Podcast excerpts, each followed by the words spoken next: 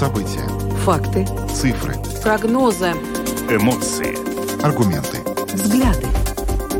Подробности на Латвийском радио 4. Здравствуйте, в эфире Латвийского радио 4, программа «Подробности», ее ведущая Анастасия Смоловская. И Юлиана Шкагала. И вначале о темах, которые мы сегодня обсудим. Поговорим о том, что служба неотложной медицинской помощи объявила чрезвычайную ситуацию. На прошлой неделе пациентов предупреждали о том, что в случае с заболеваниями ОРВИ э, не нужно обращаться в неотложную помощь, нужно э, пытаться решить проблему с семейным врачом, э, поскольку число звонков в неотложную помощь очень стремительно росло. Но, в общем-то, э, видимо, не все прислушались к призыву службы неотложной медицинской помощи, поэтому э, было принято решение объявить чрезвычайную ситуацию. Сегодня более подробно об этом в начале. Цены на продукты питания могут снизиться во втором квартале следующего года. Такие прогнозы делает руководитель отдела содействия сельскохозяйственному рынку Института агроресурсов Ингуна Гулба. Что этому может способствовать? Как цены на продукты питания менялись в течение этого года? Об этом нам расскажет Ингуна Гулба чуть позже. Директор безопасности дорожного движения хочет ограничить использование э, всесезонных шин, но не все, с особой маркировкой э, в зимнее время. Э, подобные правила, кстати, с этого года действуют в Эстонии. Об этом сообщил портал РусЛСМ. Э, сегодня мы со специалистом э, более подробно поговорим, чем опасны э, всесезонные шины в зимний период. Ну и в конце программы мы поговорим о Рижском зоопарке. Один из посетителей Рижского зоопарка кинул капустный лист жирафу, что создало угрозу жизни животному, но даже не то, что это еда, которую запрещено кидать и давать животным, а именно то, как это было сделано, напугало животное, э, и об этом мы поговорим с представителем зоопарка э, в завершении программы, и тот, кто смотрит видео, сможет увидеть э, этот инцидент. Ну а видеотрансляция программы «Подробности» доступна на домашней странице Латвийского радио 4 lr4.lv, на платформе Rus.LSM.lv, а также в социальной сети Facebook, на странице Латвийского радио 4 и на странице платформы Rus.LSM. Слушайте записи выпусков программы «Подробности» на крупнейших подкаст-платформах. Ну а далее обо всем по порядку. Самые важные темы дня. Подробности. Программа «Подробности» на Латвийском радио 4. В нашем эфире на прошлой неделе, и на этой неделе, то есть неоднократно, директор службы неотложной медицинской помощи Лена Ципула обращалась к жителям с просьбой все-таки оценить необходимость звонков в службу неотложной медицинской помощи, особенно когда это связано с заболеванием гриппом или э, ОРВИ. В случае с повышением температуры все-таки не, далеко не всегда есть необходимость обращаться в неотложную помощь помощь. А медики просили обращаться в этом случае к семейным врачам, потому что это очень сильно осложняло работу. Но в итоге, а, судя по всему, а, и учитывая рост число звонков и тот факт, что, наверное, не все слушатели и вообще жители прислушались к этому призыву, ну, вчера служба неотложной медицинской помощи уже была вынуждена перейти на работу в режиме чрезвычайной ситуации. Ну, действительно, свойственно людям, когда они ищут какую-то помощь, а плохое самочувствие, тебе всегда кажется, что может всякое случиться, и, наверное, это правильно, когда ты задумываешься о своем здоровье, но очень часто служба неотложной медицинской помощи используют как э, таких консультантов, что принять, что, что, что выпить, что купить, э, что сделать. Для этого есть круглосуточные номера, э, и можно обращаться к семейным врачам, если терпит время, у вас нет, понятное дело, мы не говорим о высокой температуре, болях в груди и прочих чрезвычайных действительно ситуациях. Что означает означает вообще режим чрезвычайной ситуации? Это значит, что теперь диспетчеры могут э, заниматься, ну, так называемая сортировка, наверное, это громко сказано, но могут определять более приоритетные случаи, менее приоритетные случаи и отказывать тем, э, кто, как они считают, по тем признакам, которые называет человек, э, отказывать либо откладывать на более поздний срок э, эти вызовы. Давайте еще раз послушаем комментарий директора службы неотложной медицинской помощи Лены Ципула, которая рассказала о том, когда не нужно звонить в неотложную помощь. Почему-то э, людям кажется, что им надо звонить как раз на нашу службу неотложной помощи в ситуациях, в которых можно оказать помощь семейные врачи, или можно обратиться в поликлинику или в какую-то дежурному врачу. И то, что мы хотим сказать, ну, в эти дни, конечно, и погода очень плохая. Мы видим, что много травм получают люди на улицах, э, и мы должны реагировать быстро, потому что если мы будем не, не не, вовремя приедем на такой вызов, э, человек остывает, э, остается, оставаясь на улице. И поэтому нам очень важно, чтобы бригады, которые мы э, комплектируем для оказания неотложной помощи, для этого и использовались, чтобы мы не ехали на такие вызовы и не обслуживали такие вызовы, в которых можно... Другому человеку да, помочь. Да, другому человеку. И что действительно очень важно связаться с своим семейным врачом и в первые три дня просто бороться с температурой и пить лекарства для снижения температуры, много воды, находиться э, дома. Но только тогда, если через три дня э, ситуация не становится лучше искать э, врача и, и, и наша помощь только в таких случаях, если уже э, присоединяются другие симптомы, которые могут означать, что ситуация критичная. В какой ситуации нужно звонить э, в 113? Э, если, например, это простудное какое-то заболевание, вирусное? Если это вирусное заболевание, в первую очередь звонить своему семейному врачу. И семейный врач скажет, в, каком, в какой ситуации надо звонить 113, если эта ситуация будет связана с вирусным заболеванием. И, во-вторых, семейный врач тоже сам может вызвать нашу службу неотложной помощи, если он считает, что ситуация становится сложнее и пациенту нужно госпитализацию. То есть нет такой ситуации, когда при вирусе надо звонить на 113. Всегда надо звонить своему семейному врачу. Это самое правильное решение. И тогда уже вместе с врачом э, решить вопрос, при каких симптомах э, конкретный пациент, потому что у пациентов, конечно, бывают хронические заболевания. Тогда семейный врач уже скажет, если у вас такие и такие симптомы появляются, тогда надо звонить. То есть нету такого общего алгоритма для всех. Для этого и ну, есть семейные врачи, чтобы они э, своим пациентам рассказывали как раз для них э, информацию, которая важна для вызовов неотложной помощи. Вирусные заболевания в большинстве случаев протекают э, в домашних условиях и хватает лекарствами, которые прописывает семейный врач. И только небольшой процент попадает в больницу. Это, здесь очень важно, чтобы первым днем, особенно если хронические больные э, заболевают вирусом, они общались со своим семейным врачом, чтобы э, ну, снизить э, риск компликаций. Какой-то алгоритм специальный для детей маленьких есть в случае с высокой температурой или тоже это через семейного врача исключительно? Лучше, конечно, через семейного врача, но дети то та категория, на которую мы э, стараемся выезжать и смотреть ситуации, потому что, конечно, у детей может развиваться тоже достаточно компликации. Мы стараемся на те, которые годовалые дети, до года особенно, да, на такие вызовы мы реагируем, но все равно рекомендуем э, сначала зазвониться со своим семейным врачом, и тогда уже вместе со семейным врачом решить, насколько эта ситуация серьезно. Конечно, дети могут реагировать на э, вирус очень высокой температуры. Здесь важно, чтобы видеть, насколько высоко она поднимается, как, как хорошо она снижается э, лекарствами. И вся эта информация, конечно, если с доктором переговорить, то можно и получить спокойствие, потому что ну, доктор скажет, сколько часов, если опять э, поднимается в конкретной ситуации температура, действительно уже риск, потому что нормально ребенок реагирует с повышенной температурой на вирус. Угу. Это нормальная реакция э, организма. А, Лена Ципова, директор службы неотложной медицинской помощи, о том, когда не нужно звонить э, в неотложку, а стоит обращаться к семейному врачу. Но вот нам написали на WhatsApp э, в студию, что люди звонят в неотложную помощь, потому что не всегда могут дозвониться до специалистов. Э, до семейного врача нужно пытаться дозванивать. Кроме того, есть круглосуточный номер семейных врачей, которые работают как раз э, в нерабочее время и в праздничные выходные дни круглосуточно. Э, поэтому ну, до них вы должны дозваниваться, потому что там их много. Это как диспетчерская служба. Поэтому в случае необходимости звоните туда.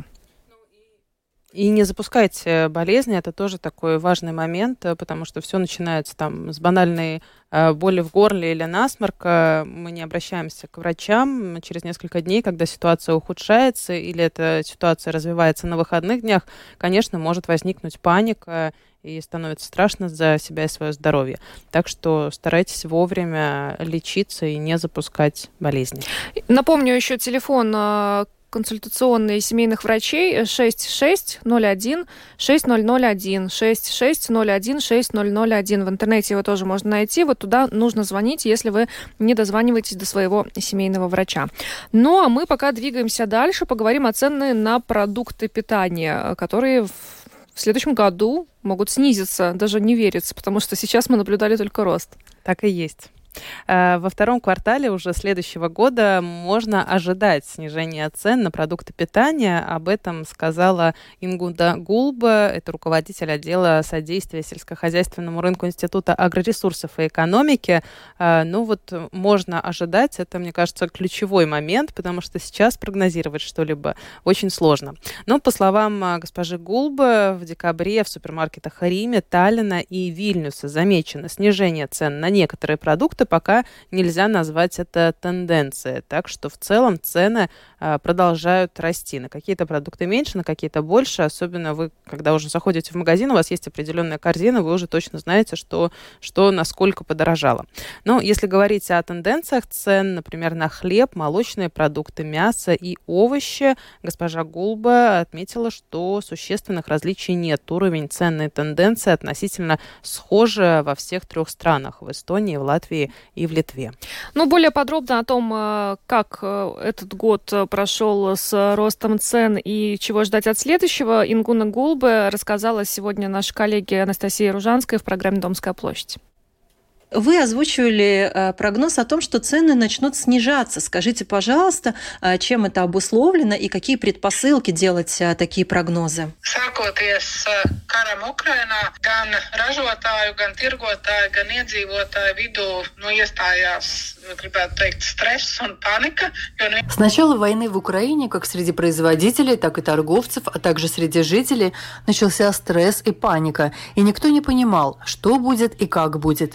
И на это реагировали мировые рынки – и главные продукты питания – это зерно, сахар и масло – по этой причине очень стремительно выросли в цене на мировых биржах. И мы увидели такие цены, каких никогда прежде не было. И это объясняет наши цены, которые зависят от биржевых цен. Мы очень маленький рынок, и то, что происходит в мире, напрямую отражается на нас.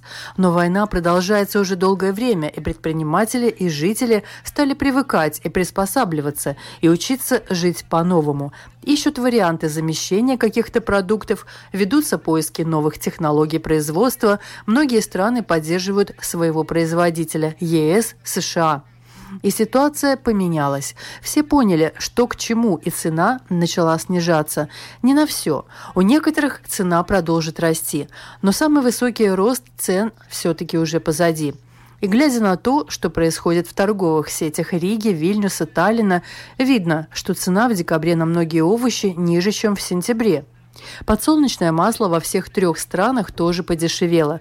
Также наблюдая, как происходит диалог между торговцами на экспортных рынках, выглядит, что есть довольно большое давление торговых сетей на производителей, так как во всей Европе и Америке жители, чтобы перезимовать, заплатили относительно много за энергоресурсы, и эта инфляция, которая девальвирует наши кошельки, дает обществу сигнал. Люди волнуются, что такие цены нам не по карману, и нужно им остановиться. Поэтому и у нас ценам нужно будет притормозить, а на некоторые продукты даже пойти вниз. Arī pie mums.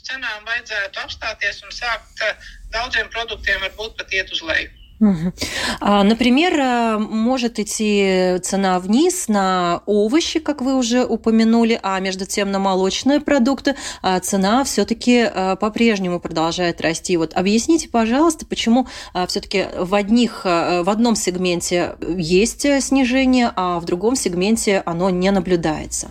Tas cenu samazinājums, nu, Ukrainas saules puķēļa, tas bija vienkārši, nu, saistībā ar Ukrainu, tagad Снижение цены на подсолнечное масло было связано с Украиной. Сейчас рынок успокоился и цена снизилась. Кроме того, растительное масло или овощи – это те продукты, которые не требуют сложного процесса обработки. Их выращивание, их производство не требуют больших энергозатрат или слишком больших человеческих ресурсов. А молочная продукция, где цепочка началась еще в прошлом году с посева семян для корма скота – тоже ощутила перемены. Сначала это молоко нужно выдать, потом доставить в молокоперерабатывающее предприятие, затем в магазин. И так эта цепочка очень длинная и сложная, включает в себя слишком много ресурсов, и потому цена на молочные товары и не снижается так заметно. Снижение цен пока наметилось на более простые продукты. Сравнивая цены на хлеб и молоко в декабре с сентябрем, видим, что тут во всех странах Балтии имеется лишь рост. И пока я не могу прогнозировать снижение. arī nevarētu teikt, ka es tūlīt varētu prognozēt cenu samazinājumu. Ну да, интересно, что а, такие э, эмоциональные всплески в обществе а, часто касались а, тех продуктов, которые в сущности потом и не оказывались а, какими-то самыми дефицитными или, может быть, по самой высокой цене. Мы можем вспомнить, как скупали не только соль, но и, предположим, а, гречку, рис, а, которых, в принципе, а, сейчас в ассортименте магазинов вполне предостаточно. А вот что исчезло с полок магазинов в последние дни, отмечают покупатели, так это огурцы. А неизвестно ли вам, госпожа Голба, что-то про огурцы? Куда они исчезли? Или это, может быть, какие-то частные случаи, которые упоминают люди? Tā varētu būt, ka gurķi nav, jo šis nav gurķu sezonas laiks. Nu, да, так может быть, что огурцов нет, так как не сезон огурцов. На улице они не растут, они растут в теплицах, и надо понимать, что в теплице тоже есть свой цикл. Кроме того, вырастить огурцы там очень дорого. Сейчас самый темный период в году, и огурцу нужно не только тепло, но и свет. И потому огурцы сейчас оказываются очень дорогими в производстве. И, скорее всего, производители сейчас подсчитали, что так дорого, во сколько обходится их выращивание, к сожалению, потом за такую цену их трудно будет продать. Потому что у наших жителей столько денег сейчас нет. И, наверное, по этой причине производители и торговцы пришли к договоренности, что сейчас, на какой-то период, огурцы в магазине нам не нужны. У нас есть много других доступных овощей, а огурцы в этом сезоне будут слишком дорогими.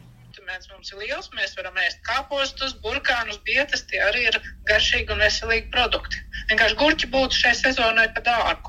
Мы знаем, что в некоторых э, сегментах э, цены выросли, если мы говорим о продуктах питания, ну, практически вдвое даже больше. Э, на некоторые продукты на 60% даже отмечается рост. А между тем, такая специфическая категория, как алкоголь, например, там рост цен что-то порядка 6-7% лишь был за этот год. Вот почему, так скажем, такое неравномерное, может быть, происходило повышение повышение, почему именно алкоголь не подорожал на фоне вот общей такой дороговизны?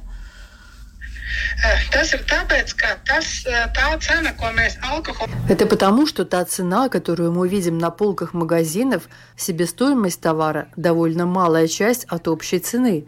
Если у картофеля практически себестоимость и есть его общая цена, то у алкоголя она очень маленькая, потому что на него очень большие налоги. И эти налоги были стабильными, не менялись. Соответственно, существенно не менялась и цена. tāpēc arī alkoholam tā cena nav mainījusies, jo lielāko daļu cenā viņam sastāda nodokļi, nevis pašizmaksa. Ну и подводя э, итог нашему с вами разговору, наверное, самая важная мысль, которую вы озвучили, заключается в том, что производители, как в Латвии, так, наверное, и во всем мире за этот год, каким бы сложным он э, ни был, научились, что называется, жить по-новому. Вот э, как вы считаете, вот это приобретенное новое качество, искать новые пути развития, как-то жить, думать по-другому, дай бог, скорее закончится вся геополитическая ситуация, а, может быть, она даст какие-то новые ресурсы для нашего рынка, и можно ожидать какой-то хороший, большой, качественный скачок в развитии вот благодаря этим приобретенным качествам, навыкам? Es gribētu teikt, ka mēs Latvijā, principā, ja tikai mums būtu cilvēki. Хочу сказать, что если бы в нашей стране люди были бы более благополучными и у них было побольше денег, мы все могли бы быть очень счастливы, потому что у нас на полках присутствует огромное разнообразие и хороших, вкусных и полезных продуктов. Другое дело, что они не всегда и не всем по карману, но те производители, что ориентируются на экспорт, им легче. Они за счет больших объемов на экспорт для нашего местного покупателя могут предложить товары практически по себестоимости. А вот маленьким производителям сложнее давать низкую цену. Им нужно выживать. Но наши предприниматели всегда имели творческий и изобретательный подход во всем. Я верю, что из этой ситуации мы выйдем достойно и с еще более новыми ресурсами. И весной мы услышим не о банкротствах, а о новых бизнес-достижениях. jauniem biznesa sasniegumiem. Это было интервью с Ингуной Голба, директором Латвийского центра содействия сельскохозяйственному рынку, о ценах. И вот, кстати, я не обращала внимания на то, что огурцы пропали с э, полок магазинов. Я обратила внимание на то, что пропал лаваш. Ну и, как и всегда, это происходит э, в канун Нового года. Лаваш найти – это целый квест, практически невозможно. Ну и вот про цены, да, на некоторые позиции, то, что подорожало на 60%. Я вчера обратила внимание, цены на маринованные шампиньоны взлетели просто в космос я э, не ожидала, что они могут столько стоить. Но видишь, ты год их не, не покупала, да. и у тебя как раз-таки вся та инфляция 20-процентная сразу вот она и, и на лицо. Ну, а я скажу, э, перед тем, как мы перейдем на, на другую тему, что это хороший повод, э, конечно, может быть, не, не все меня тут поддержат, но пересмотреть свои привычки пищевые в первую очередь, э, потому что то, как мы относимся порой к еде и к продуктам питания, не раз уже мы говорили, тоже были всевозможные новости о том, что мы очень много еды выкидываем. Поэтому тоже такая возможность как-то пересмотреть свою корзину. Ну, а мы двигаемся дальше. Поговорим о том, что э, Дирекция безопасности дорожного движения хочет ограничить использование э, всесезонных шин с маркировкой М плюс С в зимнее время. Об этом сообщил портал РусЛСМ. И, кстати, подобные правила с этого года уже действуют в Эстонии. И сейчас э, с нами на прямой связи э, директор школы безопасной езды Янис Ванкс. Янис, добрый вечер. Добрый вечер. Скажите, а как вы вообще относитесь к использованию всесезонных шин в зимний период? Знаете, меня всегда, когда мне задают этот вопрос, я всегда говорил, что то, что годится для всего, не годится ни, ни для чего, да. Э, смотрите, э, надо понимать очень важную вещь. Э, первое это то, что зимняя покрышка от летней покрышки э, отличается не только протектором, но отличается и составом резины. Потому что у зимней э, резины при больших минусах резина должна быть эластичной. Да, и из-за этого она как бы, ну, это просто другой состав, состав резины. А, в то, а летом опять наоборот, да, при больших плюсовых температурах резина должна быть не слишком мягкая, чтобы было вот все-таки эти цепные свойства с дорогой были хорошие. Ну вот, и всесезонная резина, э, она как бы, ну вот, я, нету такой технологии для резины, чтобы она э, очень хорошо и безопасно, главное, работала и летом при больших плюсах, и зимой при больших минусах, да. И из-за этого, как бы, получается такое ну, довольно небезопасный компромисс, если честно. Да? И потому я, я, я, я согласился с этим э, решением, что все-таки зимой надо ездить на хороших, э, ну или ну, просто на зимней резине надо ехать, да, и летом на, на, на летней. Ну вот э, в ЦСДД, в Дирекции безопасности дорожного движения, отмечают, что как какие-то всесезонные шины все-таки могут остаться. Там тоже есть какая-то градация? Или вы, например, выступаете за то, чтобы все всесезонные шины? Вы знаете, есть маркировка, есть специальная маркировка, а, есть проверки, а, покрышки, которые допускаются на продажу для зимы, есть некоторая маркировка. M плюс S, это вот, как вы говорили, вот э, э, этим маркируются, в принципе, такие покрышки, которые, в принципе, даже визуально не выглядят как зимняя покрышка, да, а, потому что M плюс S это как э, мат плюс snow, да, то есть это как ну, грязевая и снежная бы покрышка. Но есть специальная маркировка, которая в Евросоюзе тоже используется. Это маркировка, ну, так, там такие как вершины. Три горных пика и снежинка. Да, да, да, да, вот точно. Вот, и если резина, а, даже если она, ну, как бы считается там сезонной, но она с этой маркировкой, значит, она уже прошла какие-то тесты, и она все-таки соответствует, ну, более-менее безопасной, безопасному использованию в, зим, в зиму. Вы уже упомянули другие европейские страны. Какая там практика? Там, возможно, ну, понятно, что, может быть, там не, не везде, ну, там, в итальянских Альпах, наверное, тоже есть своя специфика, там и цепи надевают. Но э, есть ли такая практика, что отдельно должна быть зимняя шина, отдельно должна быть летняя шина? Есть где есть, конечно. В Скандинавии тоже, тоже это, ну, там, где больше зимы, да, там, там, конечно, более э, строгие э, отношения к э, соответствующей резине э, для, для зимы, да. Потому что, вы понимаете, э, использование, ну, как бы есть такое клише, может так сказать, э, что если я куплю всесезонку, я буду на ней ездить летом и зимой, как бы на этом как, как будто бы сэкономлю какие-то деньги. Но надо понимать одну, одну вещь, что если всесезонная э, резина, она будет все-таки больше изна, изнашиваться летом, и все-таки не так хорошо работать зимой. А, и в конце концов получается, что если вы покупаете всесезонную резину, ну так, более-менее на нее, на нее полагаться можно там, ну, скажем, два сезона. А если вы покупаете комплект зимней резины э, и комплект летней резины, то вы можете этим, этими комплектами пользоваться как минимум вот 4 года. Да? И в конце концов получается, что математика очень похожая, но и летом, и зимой вы едете намного безопаснее. Коротко-коротко, если можно, последний вопрос. А почему тогда вообще существуют и производители предлагают такую возможность всесезонных шин, если это не очень безопасно? Ну, потому что, потому что зимы бывают разные. И, и например, если где-то там на юге Европы, где ну, очень редко, ну, то есть температура там в минус уходит очень редко, и очень редко, когда бывают ну, такие снежные дни, то там эта резина вполне нормальная, ее можно использовать, да. Но, но, но, к сожалению или к счастью, у нас есть хорошая зима, да, и чтобы безопасно ездить э, в хорошую зиму, все-таки надо хорошую резину. Ну что ж, Янис, большое вам спасибо за комментарий. Янис Вангс, директор школы безопасной езды, был с нами на связи. Э, с наступающим Новым годом вас! Спасибо. Спасибо вам тоже. Спасибо.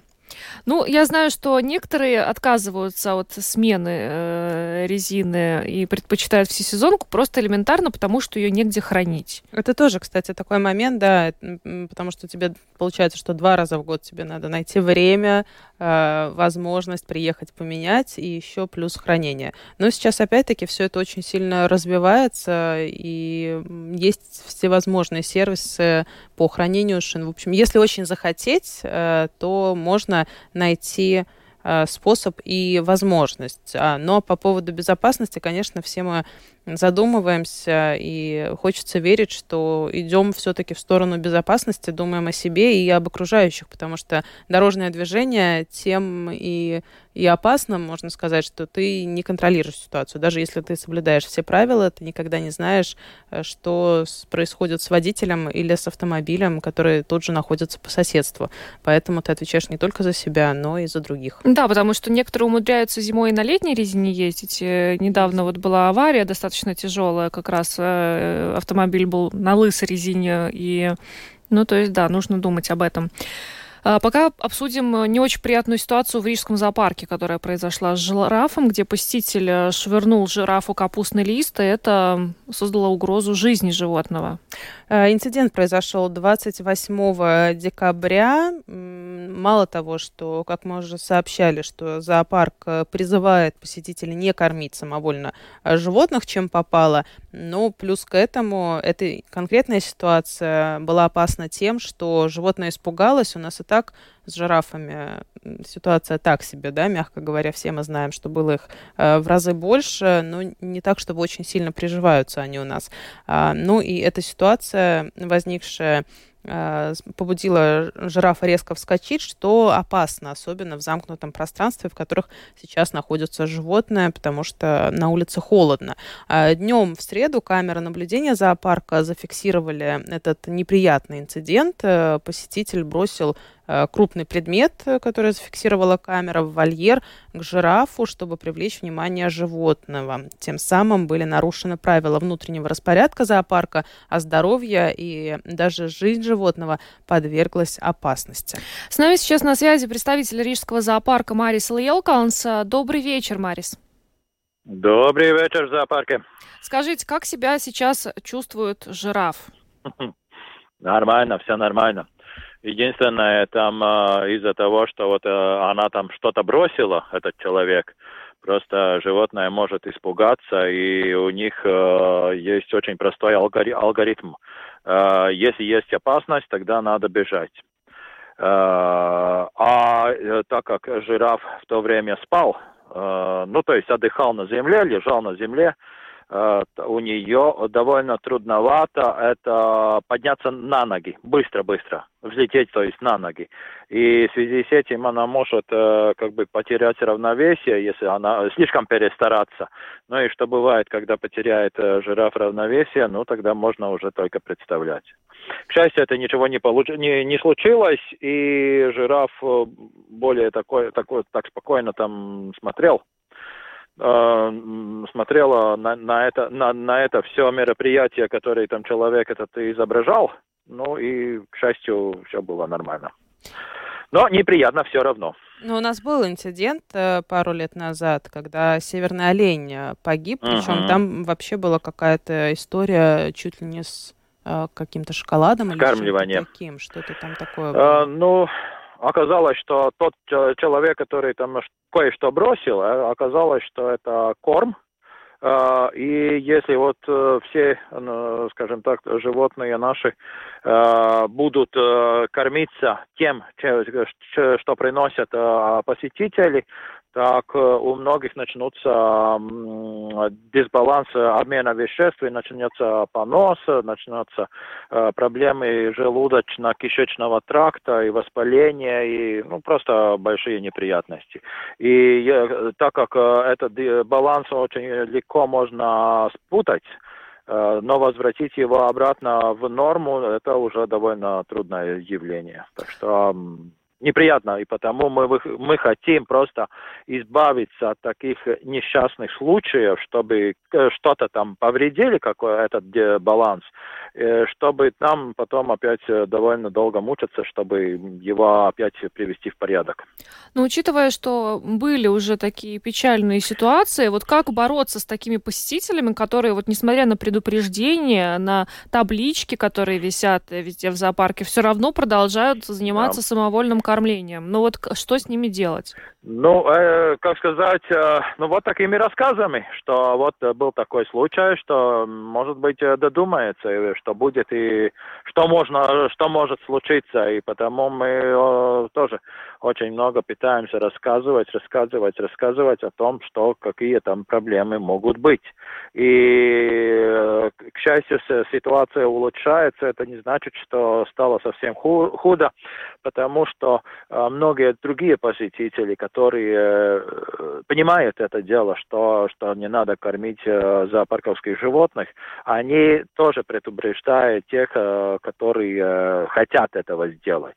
А для тех, которые там хотят э, кормить э, животных э, и говорить, что я только вот одну морковку принес, принес и ничего такого даже больше не, не, не, делаю, э, представляете, что за вами приходит еще несколько десяток таких морковок, которые предназначены для именно того же животного. И в конце концов животное слишком много съедает одно, как бы сыта, сытая, но э, не получает полнорационный корм. Если, если долго так это получается, тогда, конечно, ну, начинаются разные, разные вот эти все э, проблемы со здоровьем. Но также то же самое было и с маленьким этим северным оленем, который скончался. Но э, вскрытие показало, что вот там, там, там была большая беда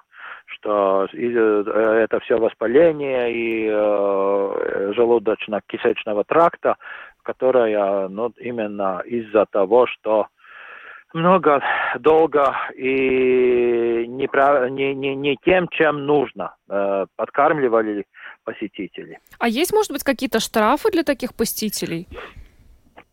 Ну, э, штрафов э, сейчас нету, но если как сказать, ситуация будет э, ухудшаться, ну тогда мы будем тоже предпринять разные меры. Пока что мы ограничиваемся тем, что рассказывать, рассказывать, рассказывать. И да. А вот э, у меня возник вопрос в связи с тем, что сейчас э, происходят разные базарчики по всей территории Латвии, в Риге в том числе. И, например, э, есть э, такой загон с кроликами, где можно купить э, морковку, там еще что-то, uh-huh. и кормить их. Вот я тоже задумываюсь всегда, ну, когда вот в том-то, в том-то и дело, что вот эти, эти, эти э, все мероприятия и даже ми- мини-зоо, а, со, со своим кормлением животных, а, но делает нам проблему, потому что люди думают, что в Рижском зоопарке тоже можно э, таким же образом, но они не, не, не понимают различия.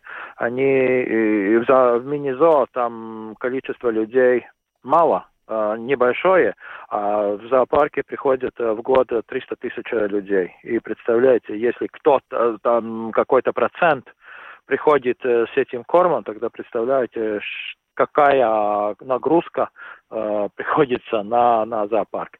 Но есть другой вариант. Э, э, если очень хочется кормить, покормить наших зоопарковских животных, тогда это можно сделать по-другому. Устроиться к вам на работу? То, Э, ну, это тоже один вариант, но там, э, как сказать, э, это не из резины получится это дело. Но вы можете пожертвовать денежку на содержание конкретного животного. И вот, например, сейчас в это время есть возможность пожертвовать деньги на, на корм, то есть на, на ужин, у той же самой, того же самого жирафа Вакилии, у северного оленя, у львят, кстати, да, тоже. Так что э, и мы скажем большое спасибо за это и даже напишем э, вот э, ваше имя на табличку э, около вольера этих животных, э, так как вы помогаете э, Рижскому зоопарку. Так что это совсем другой и более лучший вариант, потому что ну, э, если э, денежки э, пожертвованы, тогда мы будем использовать э, в наилучших э, образцах и, значит, покупаем то, чего это животное очень э, нуждается. И ну, э, весной он, его, он нуждается одного корма, а летом он, может быть, э, ему нужен совсем другой корм. Так что такие случаи тоже. Так что это целая наука кормления животных в зоопарке. Марис, давайте еще о хорошем э, поговорим да. в завершении. Сегодня а мы все время... рога взвешивали сегодня э, в зоопарке да. у северного оленя. Расскажите, пожалуйста, что это за процедура такая, зачем их взвешивать, эти как, рога? Как, как они э, с оленя ну, сходят? Тоже вопрос. В зоопарке, в зоопарке многого чего взвешивает. У нас у многих животных есть специальные весы, на которых животное становится, то есть проходя по тропинке, и тогда мы можем узнать, какой вес конкретное время у него. И регулярно следя за этим, мы можем понять, как чувствует это животное. Если, если там слишком мало прибавления веса или слишком большое прибавление веса, тогда нужно что, кое-что уже менять, что-то там не так. Ну и если все в норме, тогда можно, можем гордиться, что все, все хорошо. Ну и по, что-то похожее идет э, тоже с рогами северного оленя, потому что э, рога в принципе, у северного оленя каждый год становится наи, наи, наиболее красивыми, а, на, на, тяжелее и так далее, и так далее. Ну, то есть э, становится лучше, лучше э, с каждым годом. Но когда у него начинается уже вторая половина жизни, то есть э, бывает как, э, что вот э, рога становятся немножко поменьше, по -по полегче.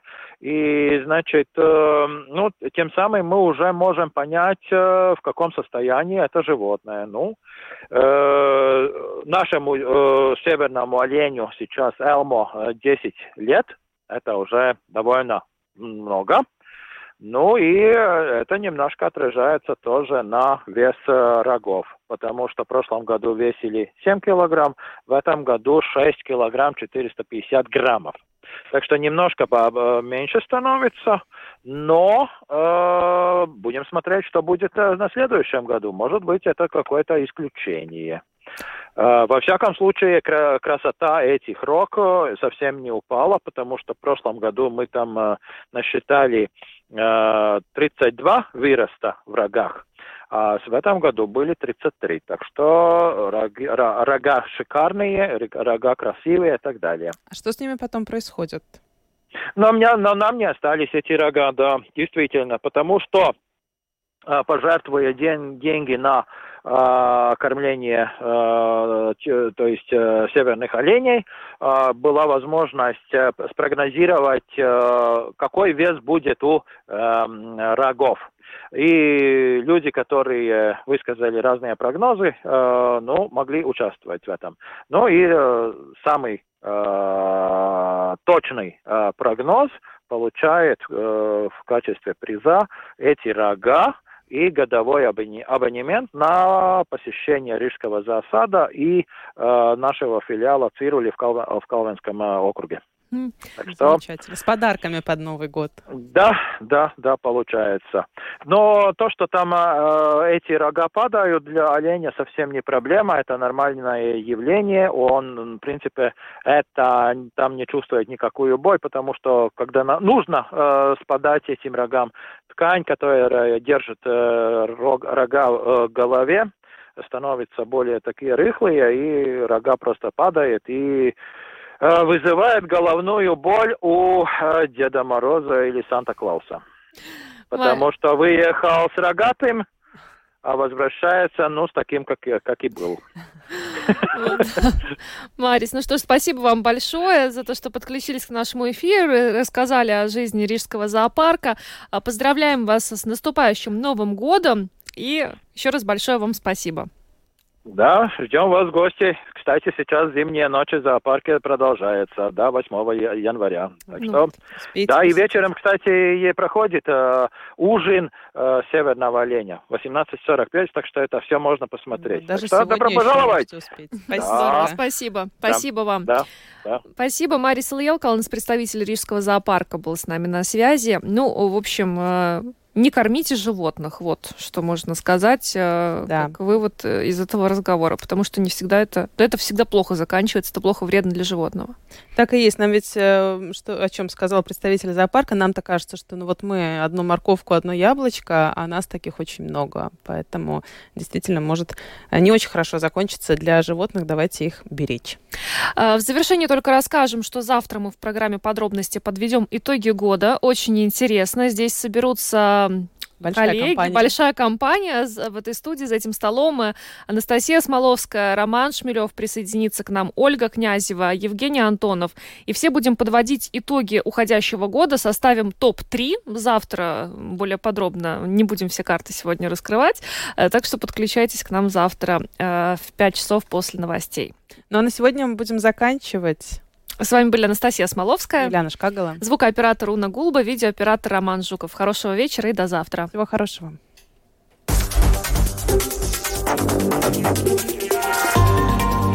Латвийское радио 4. Подробности по будням.